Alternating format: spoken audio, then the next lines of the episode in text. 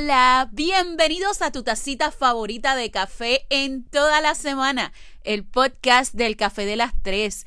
Te saluda Noemí, qué alegría tenerte conmigo. Si me escuchas por primera vez, bienvenido. Si eres reincidente, ponte cómodo, ponte cómoda, que esto se va a poner, pero que mira, súper bueno. Ok, el tema del día de hoy eh, tiene dos signos de exclamación, porque yo quiero que cuando tú lo leas, eh, sientas la intensidad como si yo te lo estuviera diciendo face to face y te dijera, suéltalo. Disculpen los que me están escuchando, ya sea por la noche o tempranito en la mañana y yo dando gritos, pero yo creo que es que es parte de la entonación que le quiero dar al tema. Miren, ¿cuántos de ustedes son de los que una misma situación le dan mil vueltas en la cabeza. ¿Cuántos de ustedes son de esos que a veces no logran dormir en las noches por estar pensando en diferentes cosas? Yo les voy a explicar mi ciclo. Mira, eh, mi ciclo de pensamiento. Aparece una situación inesperada, como la mayoría de los problemas, llegan de forma inesperada eh, yo trato de resolverla. Al ver que no puedo resolverla, eh, paso a sobreanalizar y digo, no me voy a preocupar. O sea, yo no voy a pensar en eso, no me voy a preocupar. Pero constantemente continúo dándole vueltas y vueltas a la situación. Mira, no tan solo me pasa con los problemas, me pasa con las personas. A veces yo tengo yo no diría altercados, pero sí discusiones con alguna u otra persona.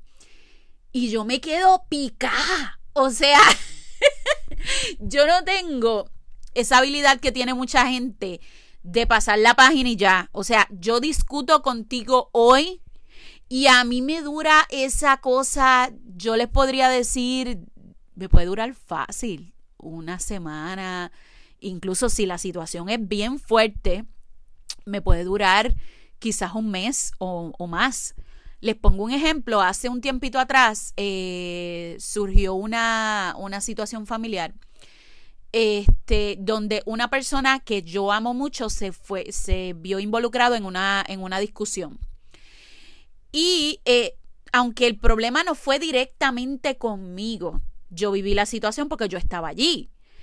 Miren, me duró meses meses el coraje, meses el, pensar qué hubiese pasado si hubiésemos hecho esto, que cómo es posible que esas personas se comportaran así. O sea, esa soy yo, esa es mi cabeza. Eh, descubrí que en psicología, o sea, la rama de la psicología, tiene un término bastante particular para esta conducta. Y el podcast de hoy lo quiero compartir eh, todos los hallazgos que hice sobre la rumiación. Repito otra vez, rumiación. Eh, sí, como las vacas. Ustedes saben que las vacas eh, mastican la comida incluso cuando no han ingerido alimentos. Todo el tiempo las vacas están masticando y masticando aunque no estén comiendo. Eh, y no se lo tragan. Es como que todo el tiempo tienen esa, esa, ese buchecito en la, en la boca. Bueno, pues la rumiación en aspectos de, psicológicos se refiere a la acción de nunca dejar atrás un pensamiento y le sigues dando vueltas y vueltas sin llegar a ninguna conclusión.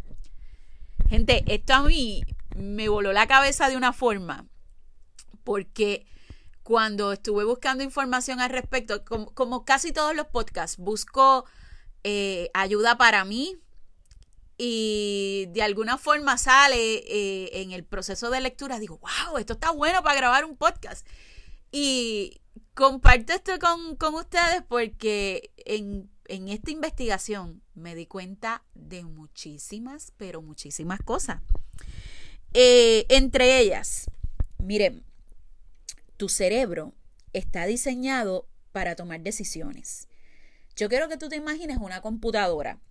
Tú sabes que cuando una computadora algo anda mal, se queda loading y está el relojito en el medio y no se mueve y es todo el tiempo pensando, analizando, que mucho nos molesta, ¿verdad? Cuando cualquier equipo electrónico se queda en ese, en ese loading.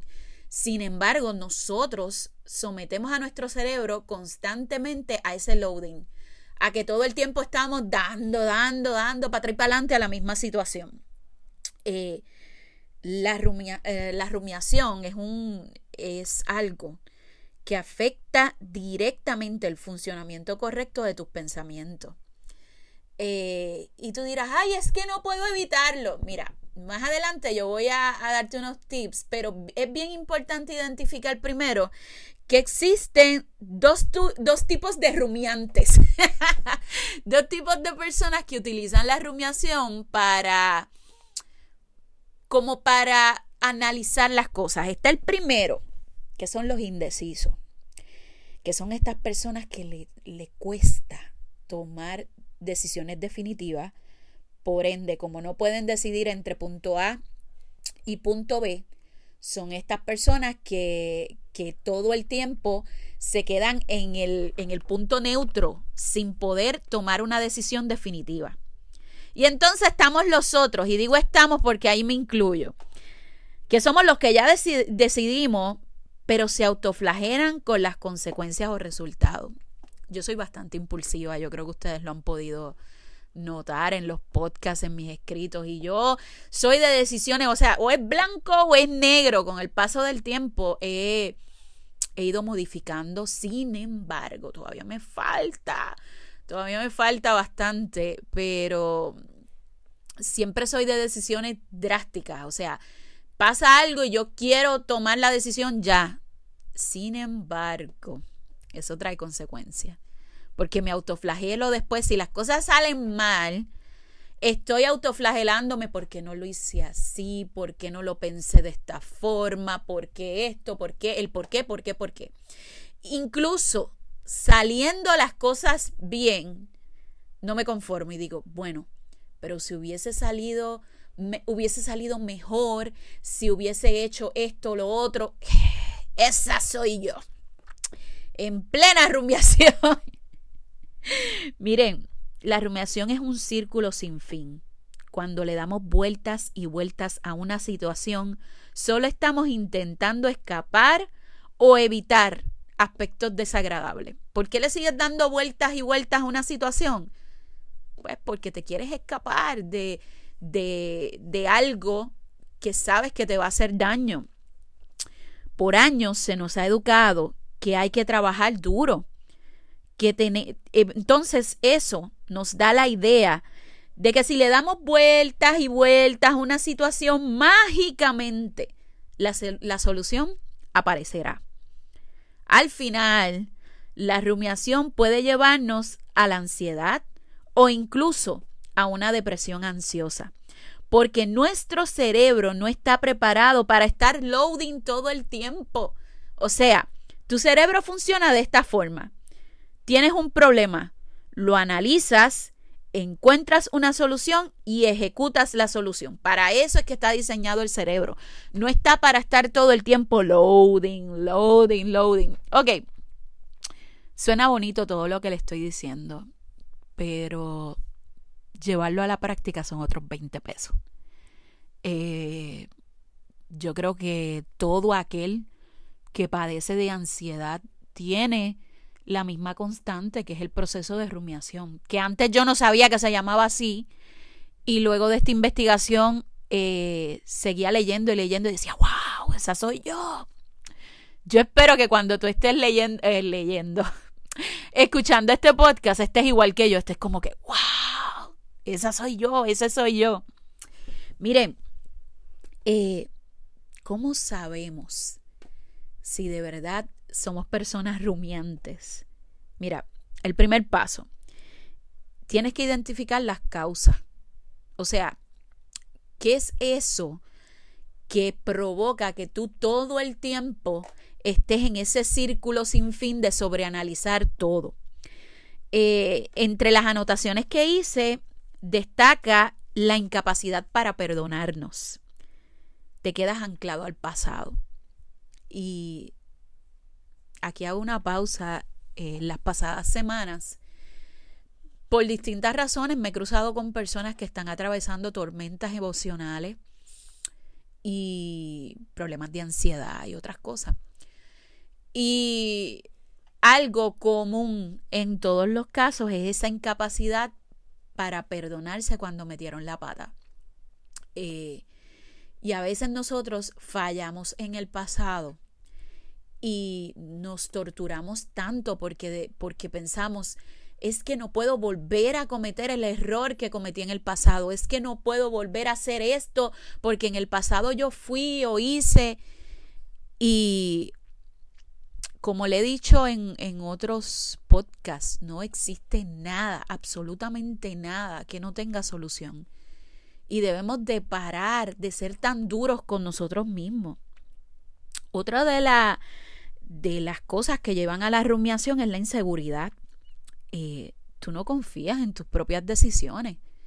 Y siempre piensas que, que, que la decisión que, estás tomando es la incorrecta. Aquí también abundo de esas personas que no son capaces de decidir por ellos mismos y para cualquier cosa, cualquier decisión por estúpida que sea, tienen que consultar a otra persona. Eh, en el caso de algunas mujeres con su pareja, en, el caso de, pues, puede ser mujer o hombre, con los amigos, para cualquier cosa que vayan a decidir, necesitan la opinión de un tercero porque no confían en sus propias decisiones. Entonces, otra de las cosas también en el proceso de rumiación es que ya tomaste la decisión, pero tú no la aceptas o no quieres aceptar que eso es lo que tienes que hacer. Te pongo el ejemplo de esta mujer que el esposo le ha sido infiel en montones de ocasiones y todo el tiempo está recurriendo a, las amigas para que la aconsejen. Y siempre está poniendo excusas cuando ella sabe que, que pues tiene que terminar la relación.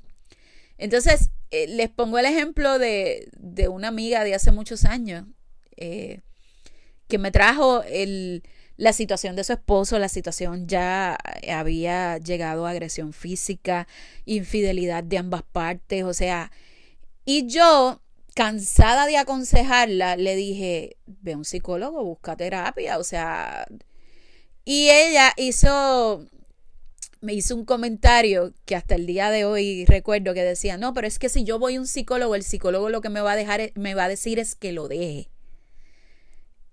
Y yo me eché a reír porque prácticamente ya sabía que esa era la solución. Pero entonces seguía buscando, dándole vueltas a la situación por querer evitar lo obvio, que era simplemente dejarlo. Este, y por si quieres saber el, el completo, hace muchos años que, que no hablo con ella. Este, les diría más de 10 años por ahí, pero he visto en las redes sociales de que están juntos, así que o resolvieron o siguieron en el, ella siguió en el proceso de rumiación. ¿Quién sabe? Yo no lo sé, pero por aquello de ponerle fin al chisme completo. Mire, yo te traigo el día de hoy unas recomendaciones que estoy aplicando conmigo. Eh, yo no te puedo decir si son 100% efectivas. Yo, te estoy, yo solamente las voy a compartir porque es lo que yo estoy haciendo para lidiar con mi proceso de rumiación. Eh, la primera, la famosa libretita. Yo todo lo apunto. Entonces, apunto los pensamientos, eh, los miedos, las inseguridades y así tú podrás identificar si esos pensamientos, dudas, preocupaciones y todas esas cosas eh, es algo que ya tú solucionaste en tu cabeza o es algo que necesitas solucionar. Eh, cuando nosotros plasmamos las cosas en el papel, las vemos de forma más clara. Por lo menos a mí me ayuda a hacer las listas de pro y contra.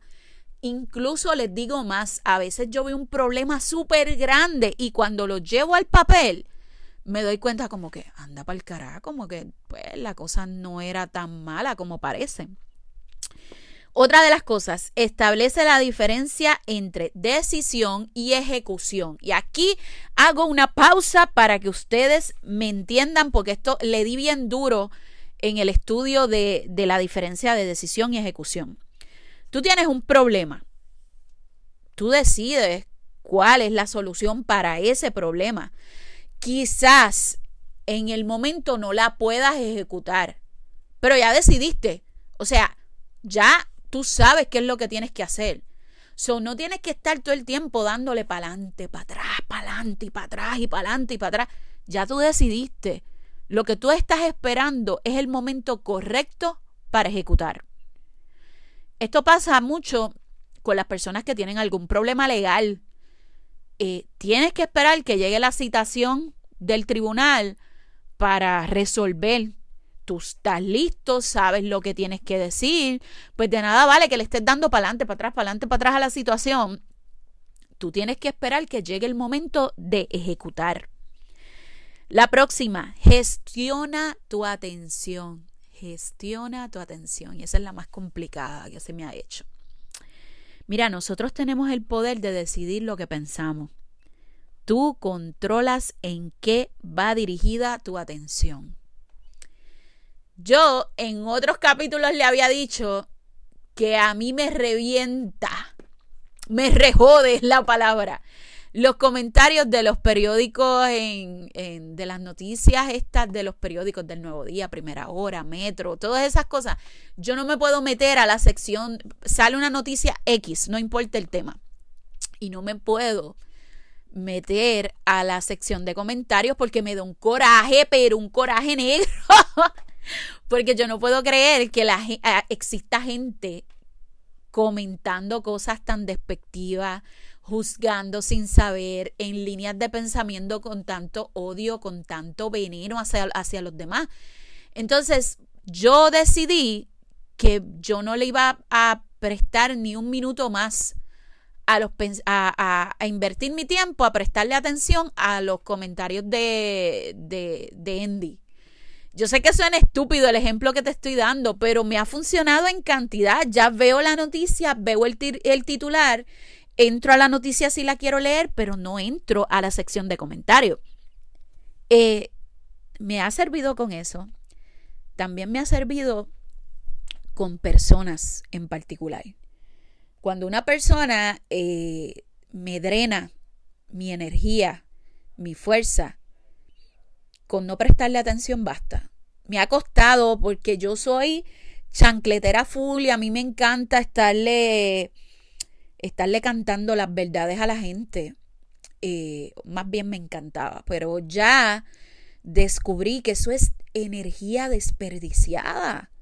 O sea, tú no puedes vivir tu vida en cruzada con, con todo el mundo y, peleando con toda la humanidad. O sea, escoge tus batallas. Y con el paso del tiempo, ya pasa cualquier cosa y yo miro a la gente y hago como, ay, pichea, o sea, no gastes tu tiempo y tu energía intentando explicarle a la gente lo que tú sabes que está correcto.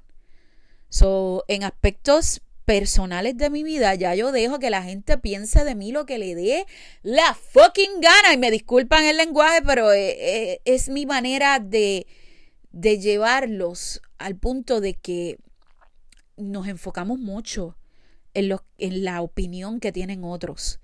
Y realmente la opinión que tienen los demás sobre ti, sobre los aspectos de tu vida, los aspectos de la crianza de tus hijos, la importancia que tienen es la que tú le das. O sea, fulanito puede hacer un comentario X, pero de ti depende si ese comentario te va a afectar al punto de tú brindarle toda tu atención en un coraje. Cada vez que pasas un coraje con alguien es porque le estás prestando toda la atención del mundo. Entonces, gestionar tu atención es enfocarte en otras cosas que tú disfrutas. Mira, los ejercicios de respiración ayudan un montón con esto. En YouTube hay montones de tutoriales de cómo hacer ejercicios de respiración para simplemente desviar tu atención. No enfoques tu energía en eso que te lastima y te daña tanto. Miren, la psicología cognitiva dice que los seres humanos tomamos decisiones aproximadamente en cinco minutos. Ok, amores, siempre hay una primera vez. Y es la primera vez, yo grabo, ustedes saben que yo grabo desde mi teléfono, yo conecto, el micrófono y grabo desde mi teléfono. Y estoy ahí inspirada grabándole el podcast y doña mami que llama. Eh, insistentemente hasta que se me tumbó la grabación. Pero nada, sigo, sigo con ustedes. Esto es como una conversación este, normal conmigo tomando café. Estas cosas pueden pasar. Mira, yo les decía que la psicología cognitiva dice que los seres humanos tomamos decisiones importantes en cinco minutos. O sea, cinco minutos te toma evaluar el problema, evaluar los pros y los contras y elegir una solución. Y tú dirás, es que es imposible, cinco minutos es muy poquito tiempo. Pues la verdad es que eso es lo que toma tu cerebro en evaluar todo. A menos que no surja un dato nuevo, no tiene sentido invertir días en rumiar la situación. Y aquí hago como que esta pausa dramática, porque es cierto, o sea, a veces tú tienes una situación y ya en cinco minutos tú sabes qué es lo que tienes que hacer. Lo que pasa es que le sigues dando vuelta a, lo que podría pasar. ¿Y si pasa esto? ¿Y si hago esto y pasa esta otra cosa? Eh, nos enfocamos tanto en vivir en el futuro, en, tratar de evitar el dolor, que nos quedamos en ese círculo de sobreanalizar cuando ya sabemos lo que tenemos que hacer. Eh, nadie, absolutamente nadie, piensa nada nuevo una semana después de que sigue evaluando un problema. Todo lo que debías analizar lo has hecho en los primeros cinco minutos y más que sintetizar y analizar, comparar y contrastar, yo te diría que en la primera hora de análisis ya tú, ya tú sabes qué es lo que tienes que hacer. Entonces, como consejo final para acabar este podcast, suéltalo. suéltalo. Suelta la situación. Primero que todo, ponle nombre a las cosas. Eh, la próxima vez que sobreanalices una situación, estarás claro de que estás rumiando. Cuando le pones nombre a las cosas, te haces más consciente de su presencia en tu vida y puedes comenzar a modificar conductas. O sea, cuando tú sabes que esto está pasando, tú vienes y dices, espérate, espérate, espérate, estoy rumiando. O sea, no le voy a dar más, más vueltas a la situación necesito tomar una decisión y si no puedo ejecutar, pues simplemente tomo la decisión y pongo en pausa el asunto y paso con otra cosa. Pero hay algo muy importante y, debe ser la idea central de todo esto. Para tú soltar las situaciones, tienes que estar presto a recibir o experimentar lo que sea que depare el futuro. A mí me gusta mucho una imagen que hay por ahí que presentan una persona agarrando una cuerda bien fuerte y la cuerda lo lastima y llega el punto que la cuerda eh, le, hace daño en la, en la mano. Y entonces la otra persona dice, pero te lastima, sí, me duele, me duele mucho. Y suéltalo y no lo, no lo quieres soltar. No es hasta el punto en que empiezas a soltar las cosas que te das cuenta que lo que realmente te hace daño es sostener esa cuerda con todas tus fuerzas, incluso con fuerzas que, a veces no tienes para trabajar las situaciones y los problemas. Así que eh, si un mensaje te quiere dar el, podcast del día de hoy es aprende a soltar. Eh, y aprende a afrontar lo, que el, el, futuro te depare, sea bueno o malo. Deja de preocuparte por lo que viene y simplemente abre tus brazos, extiende y dice, aquí estoy yo, ready para recibir y para meter cuatro puños a, a las circunstancias si se lo merece. Nada, un besote, se les quiere mucho, mucho, mucho. Gracias por escucharme y comparte este podcast con cualquier persona que entiendas que les puede servir. Un besote, nos vemos en la próxima.